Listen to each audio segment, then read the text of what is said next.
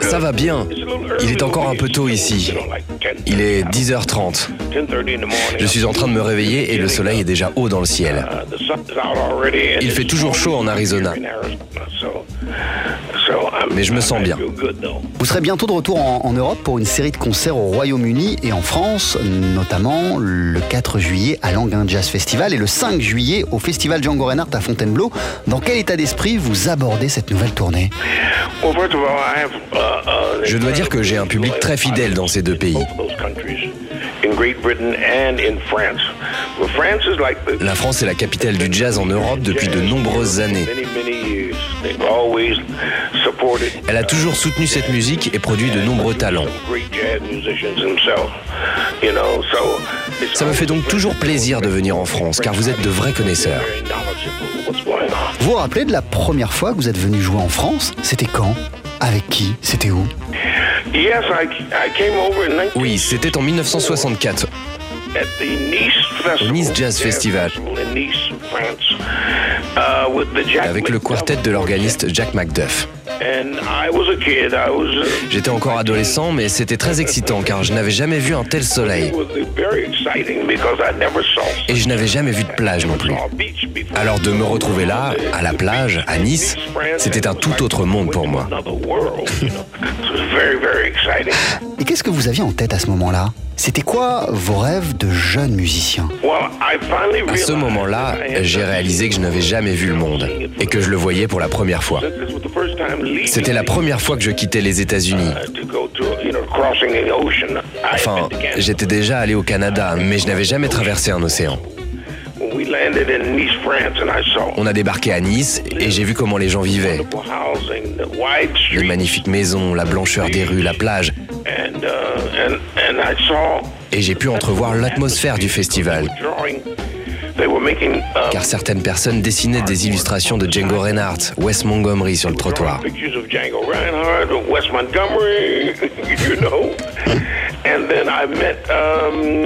Et puis j'ai rencontré Jean-Luc Ponty. On avait le même âge, on était des gamins. Il m'a montré quelques techniques, deux, trois trucs, du violon à la guitare. Je me suis dit, waouh, ma carrière a pris une toute autre tournure à ce moment-là. Ça a été très bénéfique pour moi de venir en France.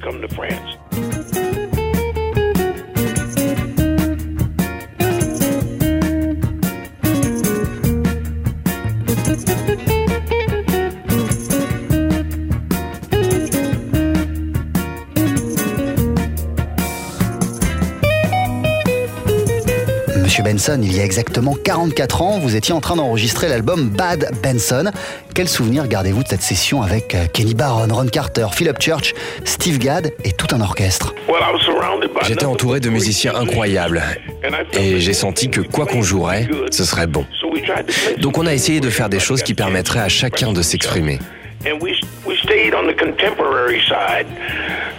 Mais on a aussi orienté notre musique de sorte d'avoir plein de passages radio. D'ailleurs, l'album s'est très bien vendu aux États-Unis. La musique de ce disque est fantastique.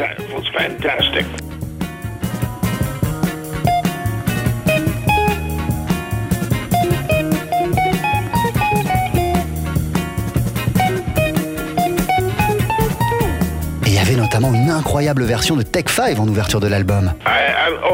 Ah, c'était l'idée de Phil Upchurch. Je l'avais entendu la jouer auparavant et je m'étais dit que c'était vraiment une approche différente et intéressante. Donc on l'a enregistré et le résultat fut plutôt bon. Et pourquoi ce titre Bad Benson? De quelle manière cet album explore-t-il la face sombre de votre personnalité? non, non, ce n'est pas mon côté obscur. Le producteur Creed Taylor l'a nommé ainsi. Aux États-Unis, bad peut aussi vouloir dire good. Musicalement surtout. Quand on dit hmm, This guy is bad, ça veut dire qu'il est bon. Et c'est comme ça que m'a appelé Creed Taylor quand on a commencé à jouer. Et quel souvenir gardez-vous de cette période d'exploration pour le label CTI Que représente cette période pour vous, George Benson? Creed Taylor était incroyable en tant que directeur artistique. Il a popularisé la bossa nova avec Stan Getz et Charlie Bird au début des années 60. Il a mis l'orgue de Jimmy Smith au premier plan avec Walk on the Wild Side. Puis il a fait de Wes Montgomery un grand guitariste. Donc Creed Taylor a été vraiment important. Quand Wes Montgomery nous a quittés, son label m'a choisi pour être son prochain artiste vedette. J'étais vraiment honoré. Et puis Creed Taylor a créé son propre label. Je me suis retrouvé au milieu d'une nouvelle façon de voir la musique et de concevoir des albums. Je me suis laissé porter. Ma technique s'est améliorée, mes oreilles se sont encore plus ouvertes car je me suis mis à travailler avec certains des meilleurs musiciens. J'ai appris beaucoup de choses et j'ai essayé de les exprimer au mieux sur mes albums. Ça a aussi été la période où vous avez exploré la fusion entre le jazz, la pop, la soul et le funk. Oui, car Creed Taylor a vraiment compris le sens des mots A et R. Ces deux lettres signifient artiste et répertoire. Il a donc pris le répertoire qui était le plus susceptible de plaire au public de cette période. Il a choisi de nous faire enregistrer les chansons qui parleraient le plus aux gens. Il savait que j'avais de l'expérience dans tous ces styles, notamment le rhythm and blues que j'avais chanté durant mon enfance. Mais comme Creed Taylor n'aimait pas ma voix, il n'a pas exploité cette dimension de mon travail.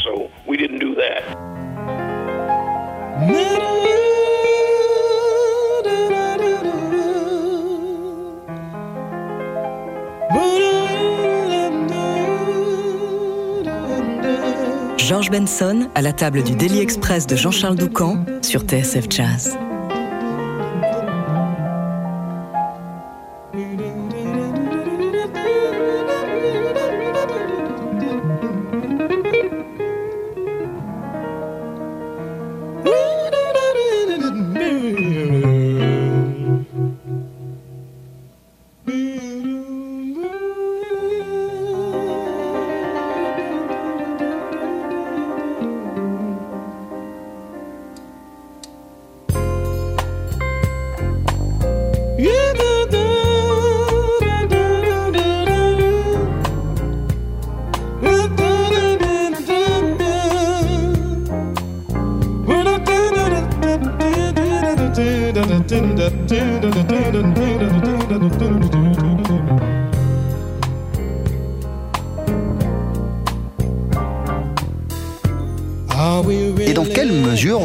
Albums pour CTI ont-ils ouvert la voie à Breathe In, Flight, Give Me the Night, c'est-à-dire les albums suivants pour Warner Bros, ceux euh, avec lesquels vous avez eu énormément de succès. Quand Tommy Lee Puma est arrivé, et que j'ai eu la chance d'enregistrer pour Warner Bros, j'ai su que les choses allaient changer, mais je n'imaginais pas à quel point ça changerait. Parce que Warner Bros pouvait distribuer ses albums très rapidement dans le monde entier et simultanément. Et c'était ce qui manquait à CTI.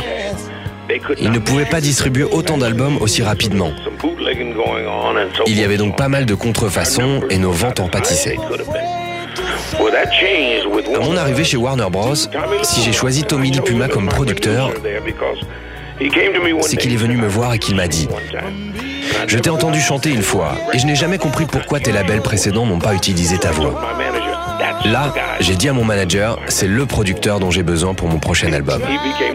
Il est donc devenu mon producteur et c'est lui qui a eu l'idée de me faire chanter This Masquerade. Un titre qui a changé toute ma vie. Et est-ce que c'était aussi une période où vous vouliez mettre particulièrement en avant votre voix? J'ai été sollicité par de nombreuses personnes qui m'avaient entendu chanter quand j'étais plus jeune. Ils me demandaient pourquoi je ne le faisais plus, surtout les femmes. Mais les hommes étaient plutôt du genre, je n'aime pas les chanteurs, je ne veux pas que tu chantes. Puis, j'ai eu une discussion avec B.B. King et il m'a dit qu'il lui était arrivé la même chose. Les membres de son groupe ne voulaient pas qu'il chante. Il a donc cessé de chanter pendant de nombreuses années. Et puis un jour, il s'est dit, mais c'est mon groupe, je peux faire ce que je veux. Il s'est donc remis à chanter et sa carrière a décollé comme une fusée.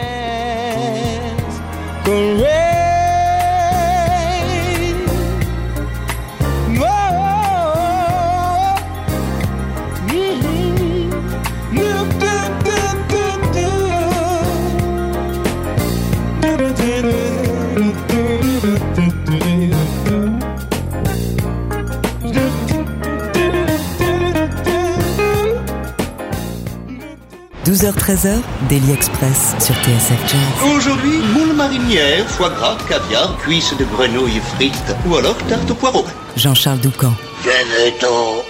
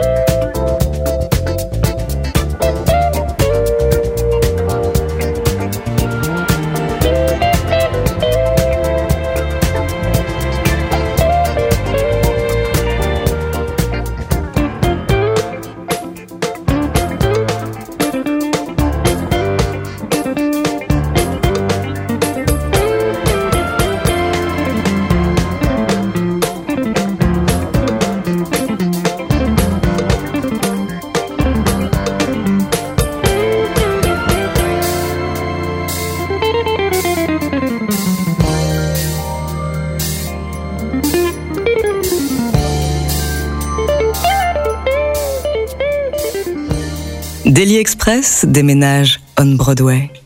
George Benson est au micro de Jean-Charles Doucan sur TSF Jazz.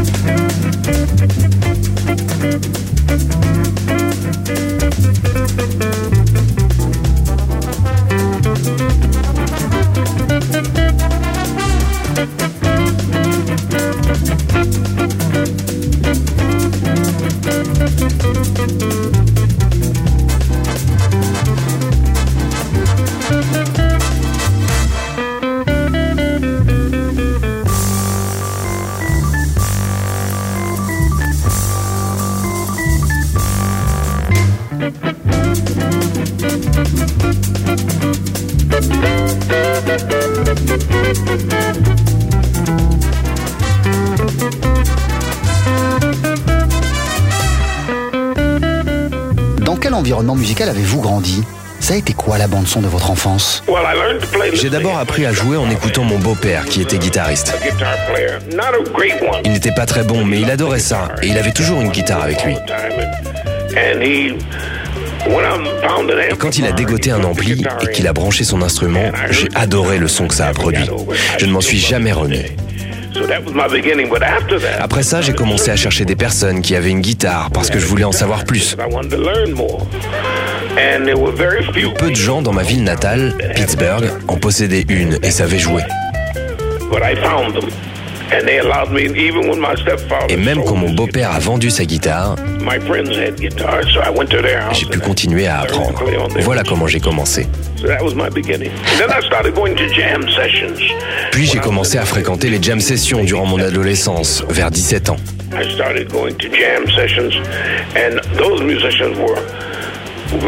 Les gens que j'ai rencontrés étaient de très bons musiciens de jazz. Mais ils ne m'aimaient pas beaucoup parce que je n'avais aucune expérience.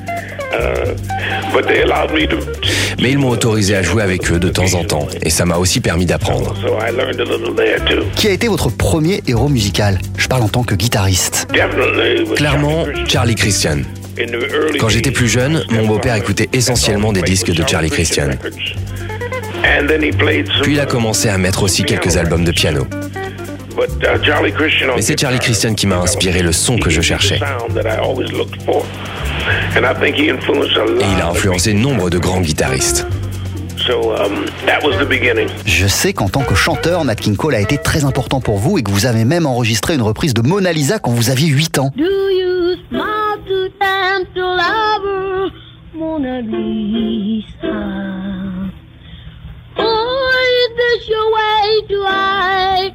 A broken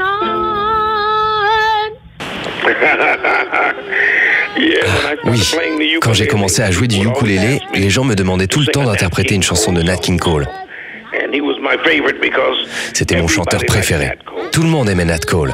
Noir, blanc, rouge, marron, tout le monde. Et quelle que soit la langue que vous parliez, tout le monde aimait Nat King Cole. Je me disais, quand je serai grand, je veux être comme lui. Une personne que tout le monde apprécie. Il avait cette capacité de plaire à tout type de personnes et il est donc devenu mon chanteur préféré.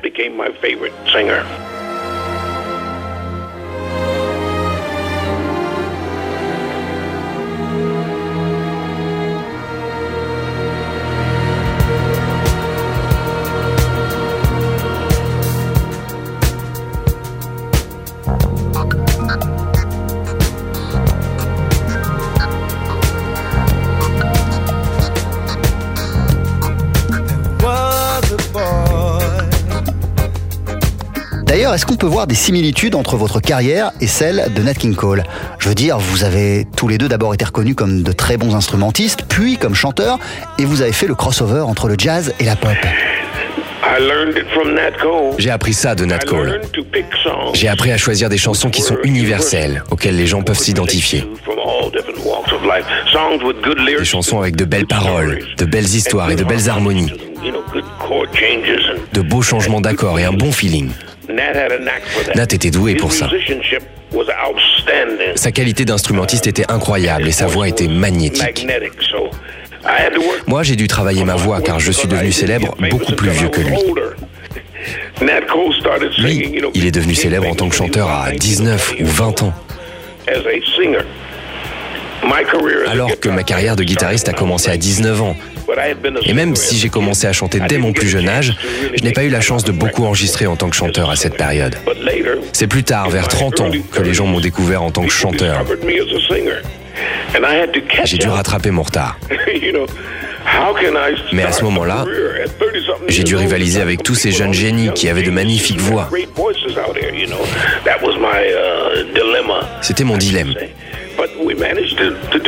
Mais on a réussi à faire un truc plutôt bon, impliquant ma guitare et ma voix. Et j'ai été très chanceux.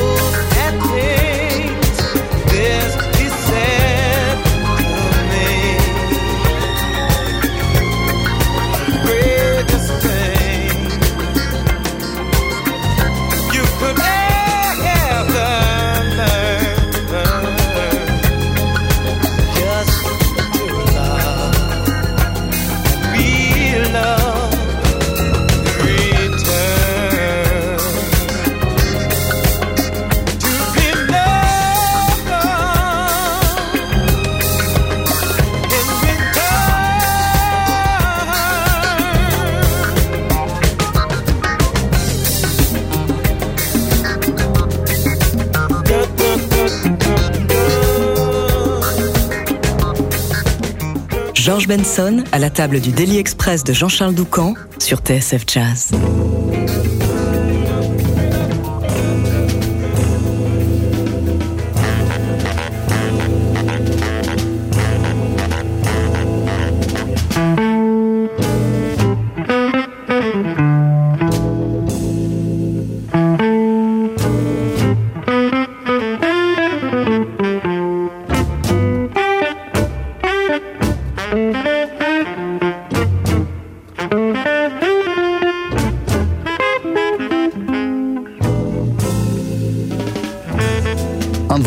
Ça a été ce quintet complètement dingue avec Lonnie Smith à l'orgamon et Ronnie Cubber au sax baryton.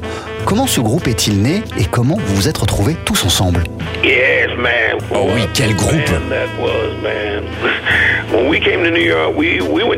On est allé à New York avec l'intention de mettre le feu, comme on dit.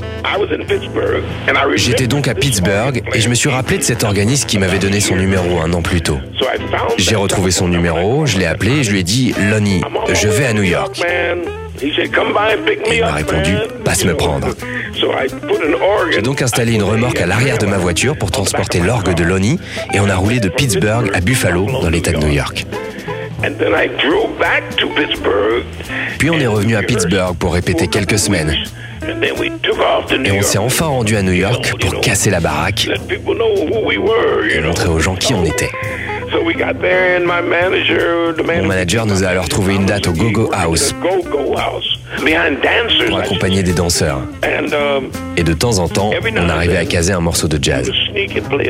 Et puis, on s'est rendu compte que le patron du bar ne savait pas ce qu'était le jazz. Il nous disait juste Je ne veux pas entendre de jazz ici. Et je lui répondais Ok, ok. Mais comme il n'avait pas vraiment l'oreille musicale, on a commencé à jouer du jazz. Et de nombreuses personnes venant de tout New York ont commencé à venir nous voir jouer dans le Bronx. Ça nous a permis de trouver un engagement à Manhattan, dans un café pas très loin de l'Apollo Theater. Et c'est là que le producteur John Hammond nous a découverts et que notre carrière a commencé. Quel souvenir gardez-vous de cette période? Je me souviens de tout. Chacun de ces souvenirs occupe une place particulière dans mon cœur. J'ai adoré jouer dans le plus grand jazz club des États-Unis, le Minton's Playhouse, vers la 118e rue à Harlem.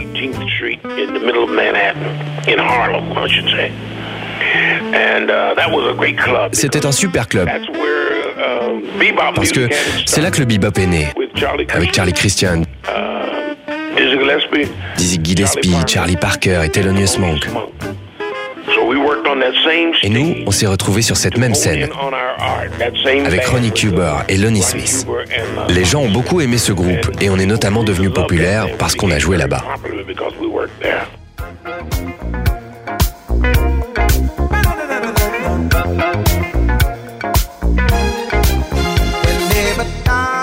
Des années 80, vous avez enregistré l'album Give Me the Night avec Quincy Jones et vous avez fait danser la planète entière. Quelle joie, quelle fierté vous apporte le fait d'avoir fait danser le monde entier, Georges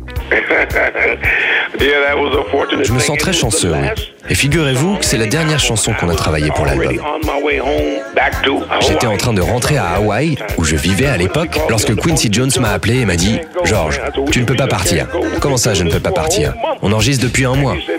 Tu ne peux pas car Rod Temperton veut te faire enregistrer une chanson supplémentaire. Et là, je me suis dit Oh non Parce que ce n'est pas facile de travailler avec Quincy. Il est très méticuleux. Il m'a dit, t'inquiète, on va tout organiser pour que tu n'aies plus qu'à poser ta voix et à jouer quand tu arriveras.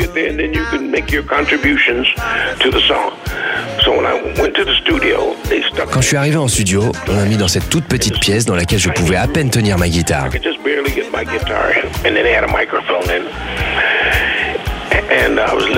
J'ai écouté la chanson et Rod Temperton s'est mis à me donner des instructions. Ne chante pas comme ça, tu ne peux pas faire ça. Et là, Quincy lui a dit, laisse-le un peu tranquille, qu'il fasse les choses à sa manière.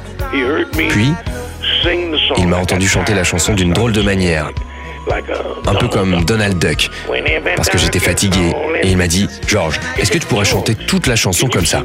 Et je lui ai répondu, comment ça? Avec cette voix que tu viens de faire.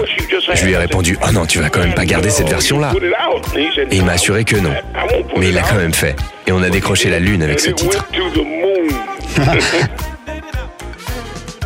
Et ça a changé votre vie? De quelle manière exactement? Il faut se rappeler qu'on a écoulé énormément d'exemplaires et qu'on a reçu plusieurs Grammy Awards. Peut-être 4 ou 5, je ne me souviens plus. Malgré ça, on ne savait pas où me caser. Si vous alliez chez un disquaire, vous me trouviez au rayon jazz, RB, pop et peut-être même dans les bacs à blues.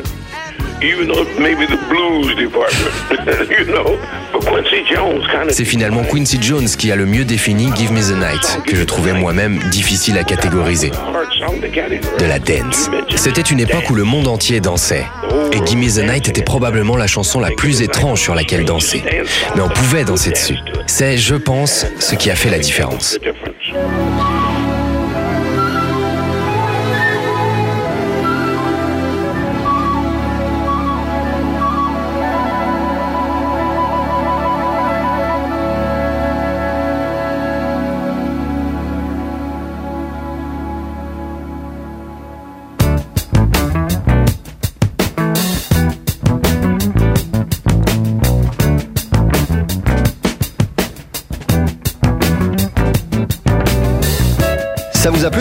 Aussi bien au rayon jazz qu'au rayon pop, blues ou, rhythm and blues je n'avais pas imaginé que ça m'arriverait un jour parce que mon succès est arrivé tard. J'avais une trentaine d'années quand j'ai enregistré Breezy. Je pensais alors que ma carrière était plutôt proche de la fin, alors qu'elle ne faisait que commencer. À ce moment-là, j'ai réalisé que je pouvais jouer tout ce que je voulais. J'ai appris à le faire grâce à l'organiste Jimmy Smith. Il m'a dit, George, quand je veux répéter, je m'enferme dans mon garage, je commence à jouer et je ne sors pas tant que je n'arrive pas à jouer tout ce qui me passe par la tête.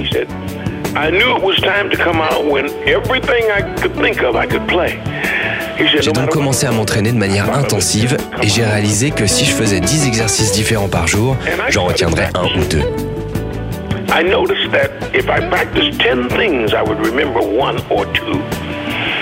Je me suis donc mis à pratiquer 100 exercices et c'est comme ça que je me suis retrouvé à maîtriser des dizaines de registres différents. C'était une façon très étrange de procéder, mais grâce à ça, j'ai réalisé que je pouvais jouer ce que je voulais. C'est ce qui a permis à Jimmy Smith d'être en haut de l'affiche. Je voulais qu'il m'arrive la même chose. George Benson, vous êtes en train de travailler sur euh, un nouvel album en ce moment? Il y a effectivement un projet sur lequel on travaille, mais nous ne sommes pas encore entrés en studio. Je ne peux donc pas en dire plus, mais c'est un projet fantastique. Je pense que c'est dur de surprendre mon public maintenant parce qu'ils m'ont entendu jouer tellement de choses différentes, mais je pense qu'ils le seront par ce projet. Je dois y aller, mon pote. Mais vous savez que vos fans attendent ce disque avec impatience. J'espère. Je dois y aller, mon pote. Je dois raccrocher. Yeah, merci beaucoup. Thank you very much, Mr. Benson. Thank you for your precious time. Je vous en prie, my friend. bye bye. Have a good day. All right, you too. Bye bye. Au revoir. Thank you very much.